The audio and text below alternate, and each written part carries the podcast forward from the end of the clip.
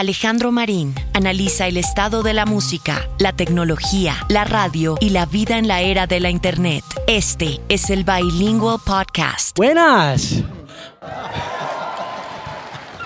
¡Qué emoción, hombre! ¡Qué emoción, sí, señor! Óigame, Alejo, muchas gracias por la invitación para charlar con usted, de verdad. No, que me- señor. Me, pone muy contento. No, gracias a usted, porque es que venimos de venimos de la misma ciudad. Señor, manizaleños ambos. Los dos somos manizaleños, pero venimos de dos radios distintas, la pública y la privada. Entonces, pero usted es un experto en esto también, ¿no? Pues me he fogueado, me he fogueado. Eh, sobre todo le quiero decir una cosa, Alejo.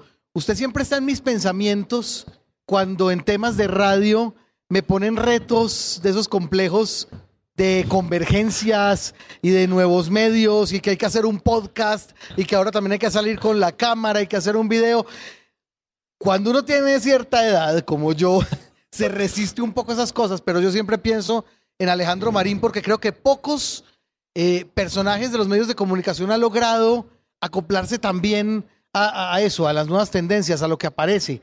Yo, la verdad, si cada vez que pienso en alguien que está actualizado, es en usted, hermano, ahí mismo. Sí, pues yo intento adaptarme y pues un poquito como sobrevivir, porque finalmente quienes somos apasionados de este negocio de la radio, del oficio de la radio en el caso suyo, porque son como también dos cosas distintas, ¿no? El- la radio como oficio y la radio como negocio, que también era Así como un es. poco el propósito de tenerlo aquí y de compartir con usted un ratico sobre este tema del libro para, para conversar sobre el tema y finalmente en ambos lados, sin importar cuál sea la motivación comercial o pública o de interés público, cultural, finalmente siempre tenemos de fondo ese animal de la internet como mordiéndonos las nalgas un poquito y como queriendo tragarse todo, en especial esa magia y la mística de la radio, ¿no? Eso es así, eso es así, Alejandro. Así que nos, nos toca siempre, exacto, estar al día y negociar con eso, con lo que viene, porque finalmente, si no es así, termina uno rezagado. ¿Quiénes leyeron ya el libro? A ver, quiero saber. Nada, bueno, les, les quiero augurar que les va, les depara, les espera una lectura deliciosa, maravillosa y además creo que todos ustedes saben cuál es la banda sonora con la que tienen que escuchar el o leer el libro más bien. Sí, de hecho hay una playlist ahí en Spotify para que la busquen, se llama Historia Secreta de la Música. Todavía no la he terminado porque todavía no tengo el libro físico. Usted es el primero en Vea, tener el libro físico, mi mamá es la segunda en tener el libro, el libro físico. Pero sí, la lista también, como hablando un poco de ese tema de diversificación, la lista está ahí disponible para que en la medida en que vayan leyendo, vayan haciéndose una idea de lo que iba pasando por la cabeza mientras escribía.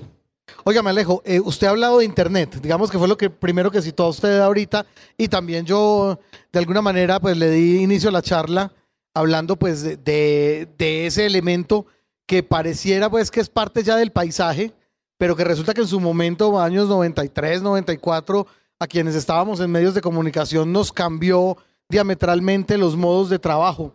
Eh, y el libro, digamos que tiene esa línea transversal sin que sea explícita. No hay un capítulo que hable sobre Internet particularmente, pero explícitamente la globalización, la red, la posibilidad de la comunicación, de la inmediatez, está toda ahí cifrada en las crónicas de historia secreta de la música. Yo quería preguntarle en principio, Alejandro, ¿cómo recuerda usted cuando conoció Internet? ¿Cuál fue su asombro y qué pensó?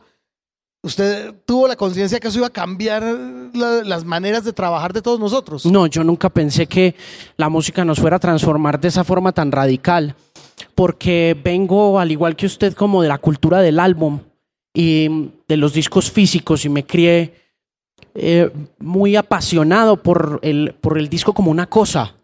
Entonces, también el mercado me construyó de esa manera, ¿no? Yo soy un hijo de MTV y eh, MTV vendía álbumes, vendía todavía objetos, vendía cosas. Entonces, la primera vez que tuve como un acceso a Internet fue a través de la sala de economía de la Universidad de Manizales, donde tenía dos amigos, Oscar Moreno y Eduard Cano, que estaban en eh, un departamento puntual como de análisis de macroeconomía y microeconomía. Yo me la pasaba ya metido con ellos hablando lora y hablando de música y un día los vi bajando una canción de Coldplay.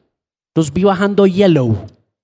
Y, me quedé mirando y yo, ¿qué están haciendo? Y dice, estamos descargando una canción. Y yo, ¿cómo así que descargando una canción?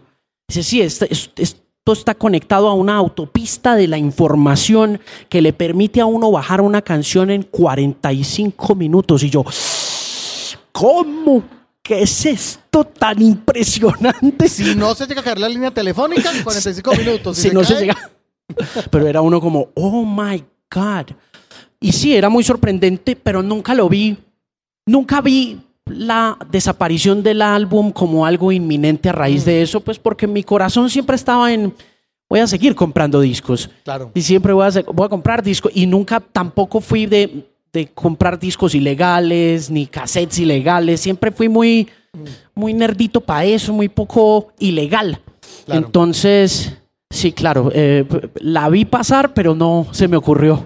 Bueno, y aparte pues de, la, de esa posibilidad que era la de tener música casi que al instante, cuando tuvo conciencia de la herramienta que iba a representar para su trabajo Internet en tanto estadísticas, en tanto información, en tanto comunicación con colegas internacionales, interacción inmediata con un público, etcétera. Yo creo que ha, habido varios momentos en los que he podido ver eh, cómo la radio se transforma a manos de la Internet. La primera vez tuvo que haber sido con la llegada de Facebook y con esa marcha gigantesca que se motivó por allá en 2007, 2008 aquí en Colombia a partir de Facebook y mi entrada a Facebook en 2009, después eh, de salir de la W y de construir una, un fanbase, de montar el grupo de The Music Pimp en Facebook con mi hermana y de empezar a ver cómo se democratizaba un poco lo que durante mucho tiempo para nosotros había sido el teléfono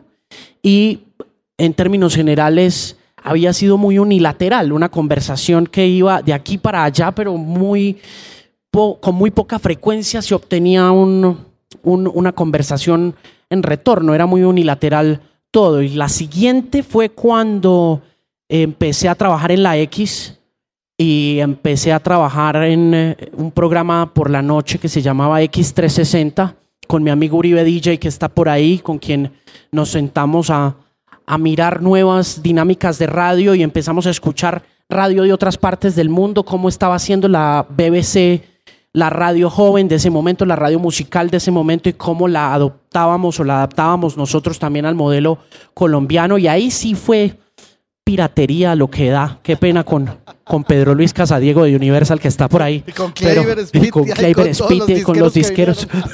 Pero sí, claro, ya hubo un momento en que empezamos a ver que la música estaba propagándose a, una velocidad increíble y teníamos que ser consecuentes con esa velocidad o de lo contrario pues íbamos a ser dinosaurios del siglo XX. De acuerdo. Bueno, Historia Secreta de la Música eh, constituyen una serie de ensayos que parten de las reflexiones que Alejandro Marín eh, de manera muy sesuda elabora y que ustedes escuchan diariamente cada vez que él provee toda esa información alrededor de las bandas que vamos escuchando. El hecho de que escuchamos una canción y él mismo nos cuenta las circunstancias de su composición, de su creación, dónde se encontraba el artista en determinado momento, todo ese contexto que, al cual nos ha acostumbrado Alejandro en sus intervenciones radiales, está también de alguna manera aquí, ya en historias de largo aliento, donde hay un personaje, es decir, donde hay una primera persona muy potente, es decir, aquí está un escritor que está contando cuentos, pero el escritor está presente contando sus circunstancias, su historia de vida, cómo llega a enamorarse de la música, cómo llega a enamorarse de la radio y todo eso transversalmente a partir de historias que tienen que ver con el sexo, con las drogas, con las guerras, con todo lo que tiene que ver con el feminismo, con todo lo que de alguna manera transversaliza la, música y nuestros gustos. ¿Cómo surgió la idea de Historia Secreta de la Música, Alejandro? Historia Secreta de la Música nació a partir de un artículo que yo escribí como en 2014 cuando Taylor Swift se ganó el premio Grammy a Álbum del Año y se lo ganó a Kendrick Lamar. Eh, fue un momento... Todos nos acordamos de eso, fue increíble, sí. fue un momento de, de profunda decepción. Eh, y me senté como a revisar los números alrededor del hip hop como género de manera puntual con respecto a la categoría de álbum del año. Me puse a mirar del 2014 para atrás cuántos discos de hip hop se habían ganado el álbum del año cuántos habían estado nominados y me di cuenta rápidamente que había un tema de supremacía y que había un tema eh, implícito de racismo. Y, y, empecé a investigar los números correspondientes a el impacto que estaba teniendo en esos momentos la música urbana, la forma como se estaba quedando también con los ojos y con los oídos del público latinoamericano a través de las nuevas manifestaciones de urban como el reggaetón y la forma como seguramente íbamos a reaccionar nosotros como mercado comercial en la medida en que fuera avanzando eh, para nosotros sí de manera muy explícita la propagación del urbano y para los estadounidenses esa, eh, ese mecanismo de control. Y me senté a reconstruir un montón de cosas basadas en guerras, en mujeres, en sexo. Y empecé a desencantarme. Me produjo un desencanto eh, paulatino lo que me fui encontrando. En la medida en que fui entendiendo un poco a qué respondían ciertos fenómenos y cómo habían sido sinceros en algún momento, pero manipulados comercialmente en la medida en que las casas discográficas aprovecharon para convertirlo pues en, en dinero, me fui desencantando un poco de la música pop. Pero también en ese proceso, pues obviamente terminó en un programa de radio. Terminó en un programa de radio que fueron como 10 programas donde hice también un ejercicio transversal que vinculaba una infografía en el periódico El Tiempo. Tenía un podcast en Apple Podcast, en Spreaker. Tenía un programa de radio de 6 a 8 los sábados. Tenía un video de animado en YouTube. Y lo que quería hacer era un poco desmitificar muchas de las cosas que damos por hechas como artísticamente o muy valiosas y no lo son tanto, o simplemente eh, también guardando un poquito la distancia, pero sin desapasionarse, que es bastante difícil en ese ejercicio de poner discos por dinero, ¿no? Cuando uno pone discos por plata, independientemente de que haya nacido con la pasión de comprarlos, de verlos en MTV, finalmente se da uno cuenta que el disco sigue haciendo parte, o la música sigue haciendo parte desde un esquema publicitario. Y en ese proceso para uno es muy difícil como melómano, primero, mantener el amor por la música, mantenerse entusiasmado sobre cosas nuevas y continuar siendo un apasionado, o sea, es, muy complicado. Pero también hice ya, cuando me senté a escribir el, libro y empecé a pasarle a Juanita Escayón los textos, eh, me di cuenta que dentro de todas las cosas que escribía, pues tenía que mirarlo con ese desencanto natural de cosas que al principio me habían parecido muy mágicas y que de un momento a otro dije, ah, no, eso no era verdad. A también finalizar con la conclusión de que la música sigue siendo muy hermosa, de que sigue siendo parte esencial de mi vida y que no importa cómo haya terminado en algún lado equivocado de la historia, pues no, no, no, puede, no puede seguir, no puede hacer, no puede dejar de hacer parte de mi vida. Bueno, el libro está compuesto de, de muchas tensiones. Cada historia está compuesta de tensiones eh, donde la música siempre es como la mediadora. Hay una tensión muy particular en el primero de los ensayos y creo que queda claro con el título, rock y reggaetón. Sí. Eso ya habla de por sí de ponerse como en un, eh, en, un lugar de la, de la batalla que estamos viviendo ahora. Siempre se nos olvida que hubo detrás de nosotros, o que nosotros mismos también fuimos quienes avalamos algunos fenómenos musicales en nuestra infancia adolescencia y que los adultos nos miraban de soslayo en ese momento, como seguramente hoy estamos mirando a quienes están degustando de otros tipos de música. Se nos olvida eso. Y siempre es, eh, una historia que se repite, es una cosa absolutamente inveterada. ¿Cuál fue esa gran conclusión a la que usted llegó tras escribir el artículo o, cuál fue la premisa eh, sobre la cual escribió usted es esa primera, ese primer ensayo, Rock y Reggaeton? sobre el primer ensayo creo que la conclusión más puntual eh, tiene que ver un poco con la misma evolución del hombre, ¿no? Y con mi acercamiento hipotético a la música desde el estudio que hizo Charles Darwin en eh, su, ah, en su libro El origen del hombre. Es tremendo porque hay, hay Darwin incluido en la, en la crónica y además con un hallazgo que a mí me hace volverme más melómano todavía y buscar más canciones para, para conquistar. Sí, sí, cuando uno empieza a leer eh, sobre el impacto que tiene la música y uno empieza a buscar fuentes antropológicas, eh, finalmente uno termina casi siempre donde Darwin, porque Darwin dedica un gran pedazo de su obra ornitológica a explicar la razón por las cuales las aves cantan. Y con base en esos hallazgos determina también la razón por la que los seres humanos cantamos. Obviamente, eh, gran parte de esos hallazgos tienen que ver con, con, temporadas de apareamiento. Los pájaros cantan. Los pájaros cantan porque quieren tener sexo. Y eh, el, pájaro macho se manifiesta de cierta forma vocalmente hablando, líricamente hablando, incluso en algunas especies en las que es mudo. Hay pájaros que son mudos toda su existencia hasta que van a tener sexo, hasta que se van a parear. Y se pavonean, hinchan el pecho. O sea, tan parecido a un rockstar.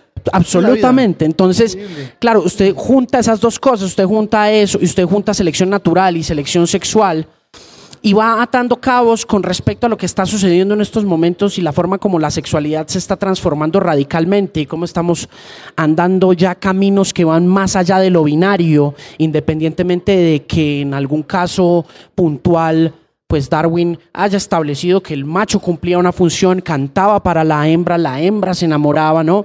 Eh, pero empieza usted a mirar también un poco como en ciertos fenómenos del reggaetón, en ciertos fenómenos, eh, eh, en figuras del reggaetón, se está transformando los papeles con respecto a otras narrativas de la década de los 60 y de la manera como Mick Jagger cantaba Let's Spend the Night Together o de la manera como otros artistas como Frank Sinatra le dedicaban una obra completa a una mujer después de que ésta lo había dejado.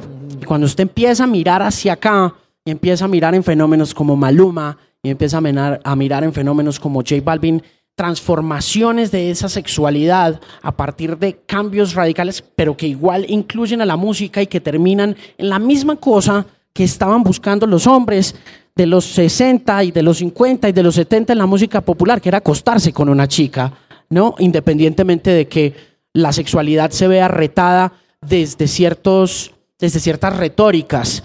En el caso, por ejemplo, de Balvin y de Vibras, usted se sienta a oír el Vibras de Balvin y usted se da cuenta que ese es un disco de los primeros discos que pueden vincular todo tipo de vertientes de la música latinoamericana, el pop, eh, la música del Caribe, eh, el urban moderno, el reggaetón, como usted lo quiera llamar pero se desconectan un poco de ese machismo latente de una canción de Nietzsche como una aventura, o se desconectan un poco de esos conceptos originales del macho alfa, de la, de, de la masculinidad como la bandera sobre la cual se construían los grandes himnos de la música popular y de la sexualidad y tiene usted a un hombre que está calladito diciéndole a una niña y no como, como era hace 10 o 20 años yo, yo puedo ser infiel con usted y, yo soy el que se queda calladito. Esta vez el mozo soy yo, ¿no?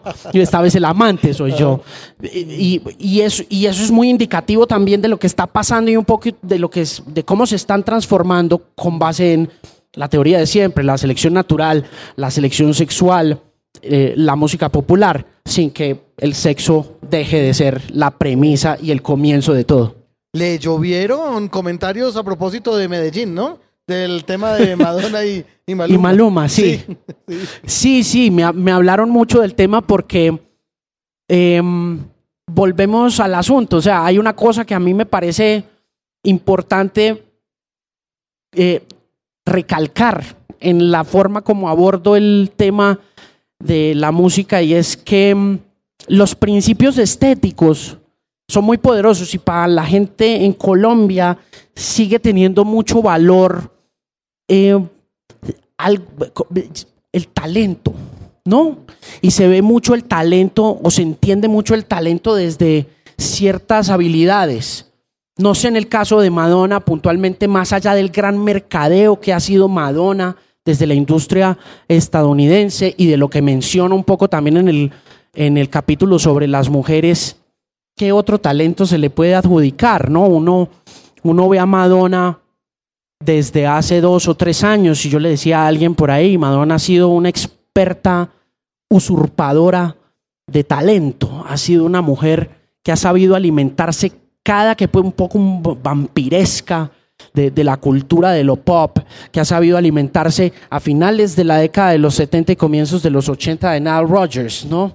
Eh, a comienzos de la década de los 90 de Lenny Kravitz, a mediados de la década de los 90 del trip hop de Gran Bretaña, de, a, finales de los 90 de, Jonas Ackerlund en términos visuales, en 1990, en, en, el 2000 con American Life de los productores franceses que estaban súper de moda como Daft Punk y como Mirwais. Y se pone uno a mirar los créditos y uno dice, Mirwais es el productor de Medellín. Y es uno de los productores más grandes de electrónica de los últimos 25, 30 años. Pero el solo hecho de que ahí esté Maluma, para el colombiano, es una afrenta al talento. Entonces uno dice, espérate, escuchemos Medellín y miremos qué tiene Medellín con respecto, por ejemplo, Santiago Ríos me decía a mí en algún momento que esa canción era perversa y yo le decía, hombre, sí, es que todo lo que hace Madonna tiene su halo, su hálito, su aura de perversidad. No hay nada que hacer, ¿no? Una reina que se respete tiene su nivel de perversión y de perversidad. Entonces, pero eso es difícil de, explicarlo. Es difícil de distanciarse un poco del fenómeno pop y que la gente entienda que uno se está distanciando de él y valorando lo que está sucediendo allí sin que esté haciendo proselitismo por cierto tipo de música, ¿no? Sí, eso es así. Me lleva usted directamente eh, por esa misma línea al ensayo que habla sobre música y guerra en el sentido de que la música, creo que a quienes estamos aquí convocados nos es tan, tan del alma, tan, tan cara y hace parte de nuestra vida de manera tan profunda, y lo dice usted en las primeras líneas del ensayo, que a veces creemos que la música sirve para hacer la paz y, y resulta que no, resulta que es más la música que nos polariza y nos, eh, nos muestra como un como alguien diferente a otro, pero a la vez como enemigo de otro. Nos divide. Sí, nos divide, exactamente. Es curioso. Mm. Esa es otra de las premisas también del libro en general, que en épocas de tanta polarización, la música no puede ser una herramienta de polarización. Y durante mucho tiempo la música definió nuestra forma de ser, definió nuestras personalidades. A usted y a mí nos tocaron generaciones que se definían estéticamente en términos de vestuario, de moda, por lo que escuchábamos. O sea, uno, a usted lo veían en los 90 vestido de una forma y usted sabía con quién andaba, qué escuchaba, y eso también lo distanciaba de los demás. Y hubo cismas que se produjeron culturalmente hablando ahí, incluso hasta intelectuales, pensaría yo, sobre todo desde esa vertiente del rock, en el momento en que el rock empieza a cobrar un aparente significado académico, intelectual, y empieza a superar esa barrera original de lo prohibido, de lo religiosamente desafiante, de lo sexualmente retador, para convertirse en el status quo para convertirse en la música en que si en que eras de cierto grupo y oías rock y si no oías rock y oías rap entonces eras un ñero, ¿no? Y hoy en día la conversación no puede ser esa. Uno, uno no, no podemos seguir mirando al otro porque le gusta un reggaetón y decir pues que es cierto tipo de persona, también porque es otra cosa que yo no sé usted qué piense, pero yo tengo acá en la cabeza dándome vueltas y es que siento que la música no es universal. No, eh, el lenguaje es... No es el lenguaje universal, también clave dentro de ese ensayo. Sí, yo no, no. Hemos dicho tantas veces tantas cosas. Hemos- por ejemplo, hemos dicho que Michael Jackson es el rey del pop. Y mira tú cómo empiezas a darte cuenta que o nunca lo fue o simplemente está muerto. Y ahora que está muerto te das cuenta de qué tipo de rey era, ¿no? Eh, lo mismo con respecto a Madonna. Dices, Madonna es la reina del pop. Y dices, ok, ¿en serio? ¿Really? Ok. Eh, y lo mismo decimos, decimos, la música es el lenguaje universal. Y uno dice, ¿pero en dónde? ¿Cómo? Si una canción que usted oye o la forma como usted la oye va a ser muy distinta a la manera como yo la oiga, por más que detrás haya una maquinaria gigantesca que le permita a uno decir que sí, que se convirtió en un himno y que ese himno es cantado por todos. Creo que es el momento de dejar cantar himnos y de empezar a construir realidades a partir de músicas con las que nos sintamos mucho más cómodos personalmente hablando. Y creo que ahí, en eh, ese punto, exactamente es donde comienzo a hablar como del tema de la guerra y de la construcción de los himnos a partir de los ejercicios de guerra y cómo terminan en un estadio en Wembley peleando por el hambre en Etiopía, ¿no? Claro, es curioso cómo la política sí tiene una injerencia en lo que consumimos, en las maneras de, de consumir, en lo que llega a, nosotros como tendencia. Y yo creo que un ejemplo clave ahorita es el, esa suerte de ventichelo, de rumor que hay por ahí, de una llegada inminente de, de regreso del tropipop a propósito de una situación política en la que estamos viviendo. Inmediatamente llegó el nuevo gobierno, la gente dijo, volvió el tropipop. Es muy, es, muy interesante eso realmente.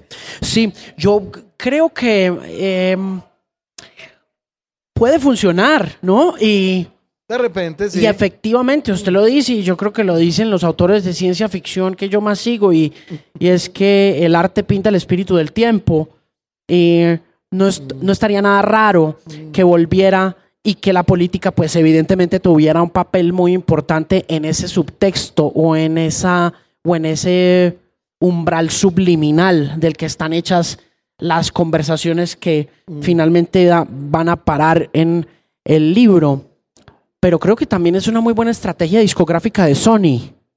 Entonces, y, y- y pues es, vale la pena un poco desenmascararla aquí, ¿no? Hay una conversación alrededor del tema del regreso del tropipop, pero lo que está sucediendo verdaderamente es una estrategia de marketing desde una gran casa discográfica. O sea, puede que lo queramos conectar al momento político y cuadre perfectamente, pero en realidad, si te pones a mirar a tu alrededor, hay alguien pagando las vallas que dicen Tropipop is back, Claro. ¿no? Eso Eso- de acuerdo. En ese mismo ensayo, eh, de manera, digamos, muy de- del momento, muy actual, Alejandro dice lo que piensa y yo estoy completamente de acuerdo además de lo que fue este desastre de concierto en la frontera ahorita. O sea, más, más actual imposible. Sí, hay una de las cosas que demoró también el proceso de, de entrega de ese capítulo tuvo que ver con la inminente aparición de este esfuerzo humanitario en la frontera que desde un principio fue para mí motivo de mucha alarma con respecto a cómo se utiliza la música nuevamente frente al público, porque yo creo que el público y los fans merecen respeto y, y creo que se les faltó al respeto con, con ese tema, Jaime. Yo creo que eh, el, el ejercicio este filantrópico de la frontera, eh, primero eh, le, le hace mucha mella la verdad, ¿no? Eh, quizás otra cosa que tiene ese libro, que intenta desafiar la verdad, pero también establecer que muchas de las cosas que están pasando ahora sucedieron antes y que cometimos errores y que en el caso puntual de este concierto sabíamos desde un principio, yo hice mi investigación previa a llevar a cabo la conversación al aire en la emisora y de sentarme a escribir y conectarlo con el concierto de Live Aid en Wembley, yo hice las preguntas, ¿cómo va a llegar la ayuda? ¿Quién va a recaudar? ¿Cuáles son las agencias internacionales? ¿Está involucrada la, la, Cruz Roja? ¿Qué dice Médicos Sin Fronteras? Y en la medida en que iba avanzando en la conversación, ni los artistas, ni sus managers, ni las organizaciones respectivas encargadas de organizar el evento tenían una respuesta. Y la primera cosa que me encontré y que me motivó a escribir el capítulo fue cuando la Cruz Roja dijo, no podemos tomar un partido en este tema porque somos una organización humanitaria y finalmente esto está llegando, no importa que haya músicos involucrados, pues obviamente esto está respaldando a un opositor y ya ahí el pueblo queda por fuera de la ecuación. Entonces ahí es cuando uno dice, están usando la música peligrosamente en contra de la gente. Y esto ya pasó. Y esto le pasó a nivel top. O sea, esto... Bob Geldof está explicado también. Esto pasó con Bob Geldof, esto pasó con We Are the World. Y se vuelve un tema de egos. Y hoy en día se vuelve un tema también de promoción a través de redes sociales porque es supremamente fácil compartir un video que eh, un artista famoso eh, finalmente comparte a través de sus redes y que parece adherir a una causa en la que tú crees o que tú sientes que es humanitariamente eh, apropiada o correcta y finalmente terminas en la conversación en la que estamos ahorita con la gente de Venezuela Aid Live. ¿Dónde está la plata? ¿Dónde están las ayudas? ¿Dónde está Juanes? ¿Dónde están Chino y Nacho? ¿Dónde, ¿Dónde está Danny Ocean? ¿Dónde está toda esta gente? ¿Qué dicen? Porque es otro fracaso y se les advirtió. Pero pues finalmente eh, sirvió mucho también para echar lapicero y para echar pluma y dejar eso ahí construido en el, en el libro. Está muy claro que Alejandro Marín es un hombre que pregunta y, y que se hace preguntas. ¿Cuáles fueron esas preguntas esenciales que usted se planteó a la hora de que le fuera, digamos, llegado, le hubiera llegado la idea de escribir Historia Secreta de la Música? La pregunta más grande que yo me hice y una de las motivaciones autorales más grandes que tuve fue un escritor que durante mucho tiempo trabajó para la revista Spin en Nueva York, que se llama Chuck Klosterman y es un ensayista de cultura pop, no solamente de música, sino de deportes, de teatro, y de muchas otras manifestaciones de cultura popular y es basada en un libro de él del 2015 que se llama ¿Y qué tal si estamos equivocados? Y esa primera, esa premisa, esa pregunta que se hace él y que desarrolla a partir un poco también de la historia de Chuck Berry y es la razón por la cual el libro arranca sexo, rock y reggaetón hablando de Chuck Berry como este gran tótem humano de la cultura del rock y de la cultura popular a partir de una sexualidad un poco tergiversada, misógina a ratos, y que finalmente se convierte en la constructora de la narrativa de toda la cultura popular, es porque Klosterman arranca hablando de quién sería en 500 años ese personaje que encarne el espíritu del rock. ¿Y por qué? Y empieza a descartar cosas que uno pensaría que son lógicas. Elvis Presley. No es Elvis Presley por esto, por esto, por esto y por esto. McCartney no es McCartney por esto, por esto, por esto. Y finalmente cuando llega Chuck Berry uno dice, wow, estaba ahí todo el frente y nunca me había dado cuenta que era así. Entonces la primera cosa, la primera pregunta fue esa. ¿Qué tal si todo lo que hemos escuchado en estos momentos, hasta estos momentos de nuestras vidas nos lo han vendido? ¿Qué pasa si te das cuenta en, algún momento de tu camino como melómano, como consumidor de música, como coleccionista, como radiodifusor profesional?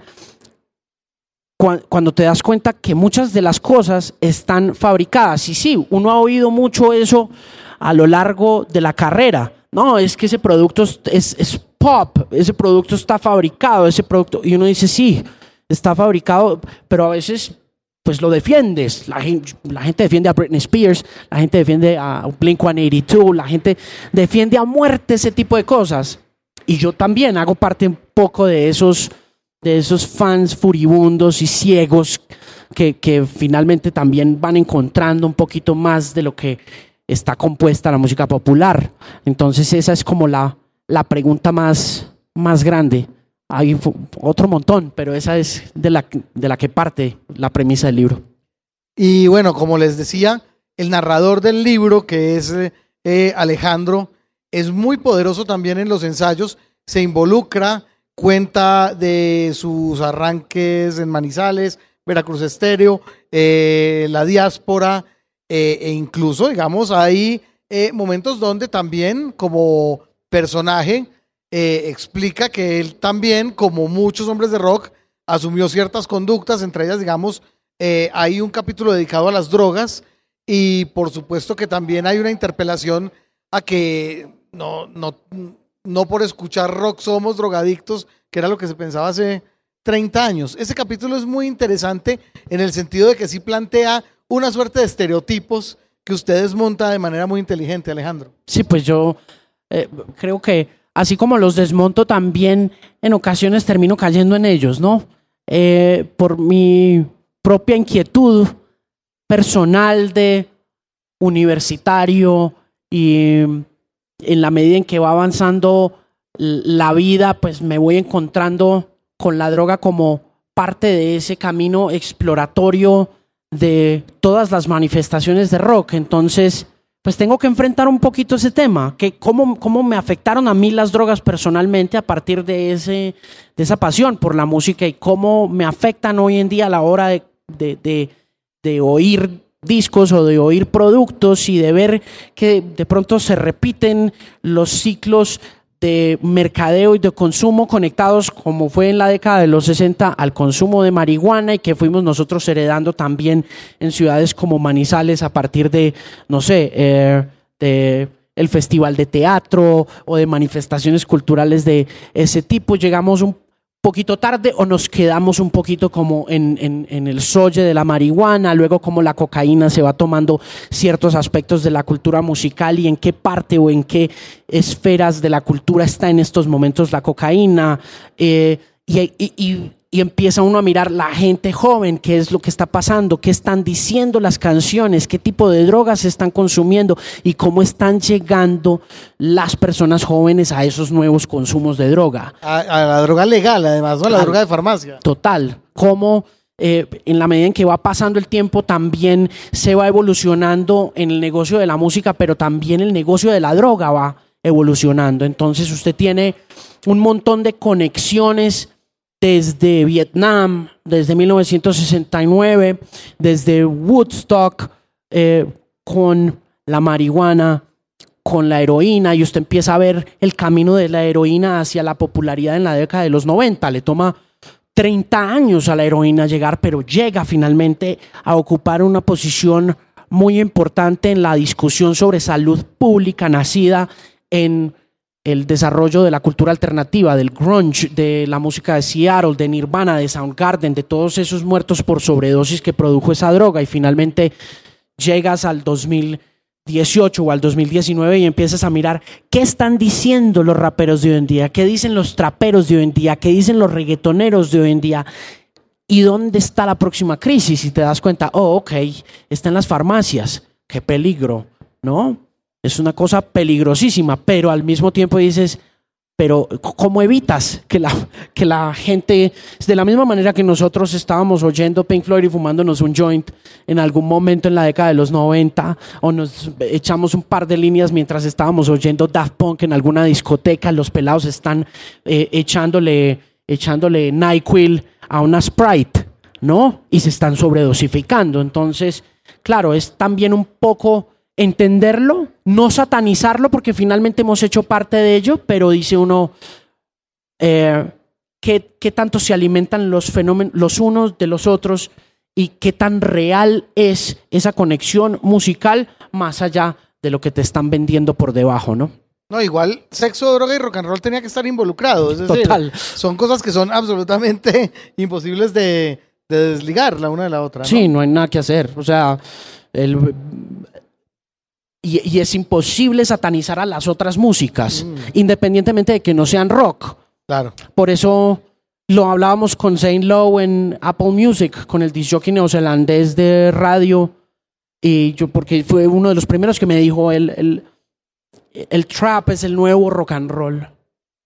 Y yo le decía, uff, eso es una declaración bastante atrevida y me decía, sí, pero mira lo que está pasando. Y tú miras a Quavo de los Migos, tú miras a Offset, tú ves a Future y tú los ves cómo se visten, cómo se relacionan con, con esta imagen que tenían los Rolling Stones en la década de los 60, la opulencia, las mujeres, la, la, vida eh, adinerada, los jets, los aviones. Y dice uno, ok, sí, tiene muchísimo sentido. Y con base en eso, pues también miras todas las conductas muy similares a las conductas que normalizó el rock and roll. Pero hoy en día, pues simplemente porque o estamos muy viejos o simplemente no nos gusta el reggaetón, ya satanizamos esta vuelta. Y finalmente la conclusión es como, no, no es que sea mala la música, es que tú y yo estamos muy viejos ya, ya no, ya no hay nada que hacer, ya no pertenecemos a esa tropa. Cierto, ya no hay manera, no hay forma. Bueno, y lo que usted decía, no hay que satanizar la música, igual esa triada sexo, droga y rock and roll, en Ay, qué orgulloso me siento ser un buen colombiano, es muchachas, música y trago. Exactamente lo mismo, o sea que ahí no hay, no hay vuelta de hoja, en todos lados es lo mismo. Total, ¿no? Y, y la normalización de, por ejemplo, hay cosas de las que muchas de estas conversaciones y anécdotas también parten de conversaciones que se han tenido con amigos y que se vuelven muy acaloradas porque el amigo es un rockero empedernido y no quiere aceptar que ya su música no hace parte de esa conciencia colectiva. Es difícil para un cuarentón eh, empezar a ver por el retrovisor es muy complicado empezar a ver que todo tiempo pasado fue mejor, sobre todo porque quienes vienen están diciendo todo lo contrario, todo tiempo futuro será mejor. Y si usted se pone a hablar con los papás o con los suegros, la gente le dice, cuando uno se sienta a hablar de condiciones de, trabajo o de condiciones eh, de vida en general, Usted, le, usted les pregunta, ¿es cierto que todo tiempo pasado fue mejor? Le dicen a uno, ¿qué va, hombre? A nosotros nos tocó comer mucha mierda, hombre. ¿No? Y finalmente, ahorita le leí a L.A. Reid, el famoso disquero de Arista Records, que tiene como 60 años ya, 65 años, que fue el hombre que, que, que, descubrió a Jermaine Dupri y que mantuvo la carrera de Whitney Houston muy arriba, que, que todos los días está mirando a ver qué dicen los muchachos a su alrededor y que una de las cosas que dicen ahora y que decían hace 10 años y hace 20 y hace 30 es que la música de ellos es mejor que la música de los papás. De acuerdo. bueno, yo vuelvo e insisto, ya, ya a nosotros no nos tocó y seguramente no vamos a poderlo lograr, pero bueno, su comentario sobre Medellín, por ejemplo, tan sesudo, las reflexiones que hay en rock y reggaetón, nuevamente me obligan a decirle que cada vez que a mí se me imponen esos retos, pienso en usted. De verdad, eso es así. Eh, Alejandro, ¿cuándo, ¿cuándo descubrió usted el tono? ¿Cuándo supo que el tono del libro, digamos que tenía que ser ese? Lo pregunto, porque normalmente cuando se nos impone un reto a los periodistas que nos hemos especializado en música de escribir un libro, miramos a ver si de repente eh, hacemos una antología o una biografía de nuestros artistas favoritos o algo, digamos, más eh, historiográfico, si se quiere, pero realmente aquí hay un ensayo de un nivel muy testimonial que a mí francamente me sorprendió de manera muy grata. ¿Cuándo encontró usted que el tono testimonial combinado con la muy exhaustiva investigación iba a ser el tono de historia secreta de la música? Yo creo que quien encontró más ese tono fue Juanita porque yo no tenía ni idea. De, o sea, yo le dije a Juanita Escayón, yo tengo esta idea, eh, viene de un programa de radio, eh, está libreteado de esta manera, aquí están los libretos. Al principio yo quería entregarle a Juanita unos libretos de los programas anteriores y que ella editara y listo. Y Juanita me dijo, no, no, siéntese y escriba, siéntese y escriba eh, cuatro cosas. Hable y me dijo, Hablemos de mujeres, hablemos de guerra, hablemos de sexo. Eh, hablemos de... De hecho, hubo un momento en el que cuando empecé a conversar el tema del, de la guerra y me metí por el lado de, de Live Aid, eh, Juanita me dijo, no, eso por ahí no es, ahí lo que es mucha filantropía, pero ahí no hay tanta guerra. Entonces tocó sentarse otra vez a escribir y a darle vueltas a la vaina y finalmente se logró encontrar como el camino y testimonialmente pues era, sí fue como una decisión muy personal que, que ella me respetó mucho, como la conexión entre la primera persona y las historias y las anécdotas que se están ahí contando, pues están ahí porque ella logró hilar un poquito de eso y, no y tampoco se metió en el, eh, en, en, el camino de esa, de esa narrativa. Y finalmente, aunque es muy difícil de hacer, es, es muy complicado decir, hombre, yo me acuerdo que en tal cosa y en tal cosa, o yo pienso que tal cosa, porque puede llegar a sonar arrogante o puede llegar a sonar pretencioso. Finalmente el tono, eh, ese tono como aireado que, que la primera persona le da a uno, está muy aterrizado por un poco el desencanto y, y el, y, mirar las cosas con mucho cariño por todo lo que se ha vivido musicalmente hablando, pero, pero con un, con, un poquito menos de pasión de la que finalmente pudo haberle hecho mucho daño al texto si, si uno no se desconecta de esa pasión para mirar el fenómeno desde afuera y poder decirle a la gente, venga, aprendamos juntos de esto, porque también es otra cosa. Yo, las, todo lo que está ahí escrito es un compilado de aprendizajes míos. O sea, todo eso son lecturas que yo he tenido en la cabeza y que le he contado a los amigos entre mm. tragos y en parrandas y no conversaciones que he tenido y finalmente lo difícil fue, fue convertirlo en un texto. Le, le, preguntaba yo a nuestra querida Dirty Diana, Diana Rodríguez. Dirty Diana, vea un aplauso para Dirty uh. Diana, por favor. La niña más maravillosa de la radio comercial en Colombia, carajo. Total, ¿Ah? totalmente. Le preguntaba yo, ¿a qué horas este hombre escribe también? Por Dios bendito, de verdad que ¿a qué hora le pudo sacar tiempo usted a este ejercicio? Cuando lo escuchamos a toda hora en radio, siempre tan omnipresente, ahora con el podcast en Canal 13, ¿dónde, ¿de dónde demonios sacó tiempo? No, yo eh, no sé, no, no, no sé, Hubo un, momento pues en las vacaciones entre diciembre y enero que acompañado de los papás, más bien un poco como recluido en, el Hotel Mamá. Esa, el Hotel Mamá sirve mucho para sentarse y para escribir. Em, soy, me gusta mucho escribir por la mañana como entre las 10 de la mañana y las 12 del día eh, escribo mucho. ¿Pone música para escribir? No, no, no soy capaz. No, no, soy capaz. No, yo no, yo, yo, para escribir tengo que estar y en silencio absoluto. O sea, a mí el ciclo de lavado y de secado de Doña Paula me complica muchísimo. Doña Paula es mi señora. Eh, me complica muchísimo la, la, la creatividad. Entonces también cuando no cuando no se podía en las mañanas, eh, acudía a la noche. Acudía siempre como a esperar entre las 11 y 30 y 12 de la noche y arrancaba a darle prueba hasta las 2 o 3 de la mañana. Entonces fueron como tres bloquecitos ahí juiciosos, como de cuatro días seguidos que se, y un bloque puntual de un mes que me senté juicioso a escribir en las vacaciones en diciembre. No sé cómo, pero ah, uno siempre saca el tiempo. Uno siempre saca el tiempo. Seguro que sí. Creo que hay mucha gente que tiene parte de responsabilidad aquí presente en Historia Secreta de la Música.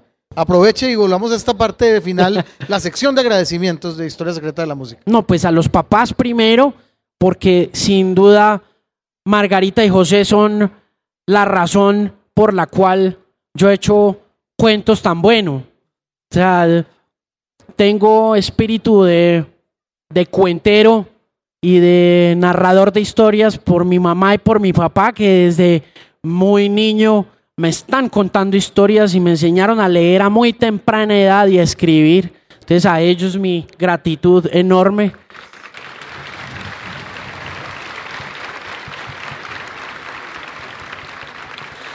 A mi compañera del blog, Laura Marín, que es la que me aguanta toda la inconsistencia en todas las redes sociales, en themusicpin.com y en, y en el fanpage. Eh, a- al DJ 113 que me ayudó con toda la edición y el trabajo de producción de la historia secreta de la música y con quien se va a trabajar en el audiolibro que va a salir muy pronto en plataformas digitales. Ni, ni hay que preguntar siquiera quién va a ser la voz del audiolibro. Sí, no. A Juanita, a Juan, a Juan Felipe San Miguel por, por ese diseño artístico tan increíble y a todos ustedes por ser oyentes fieles y por alcahuetearme la historia secreta de la música. Muchas, muchas gracias por venir. Qué orgullo tenerlos de oyentes y de seguidores. Es un placer y a usted, señor Monsalve, Al muy contrario, querido. Solo una frase nada más. Es la frase que cierra el ensayo sobre droga y rock and roll. No hay que leer más. Digamos que me parece que esto redondea perfectamente la idea y la filosofía de vida de Alejandro Marín. No hay droga que iguale el efecto causado por la inocencia de amar por siempre una canción honesta. Muchas gracias.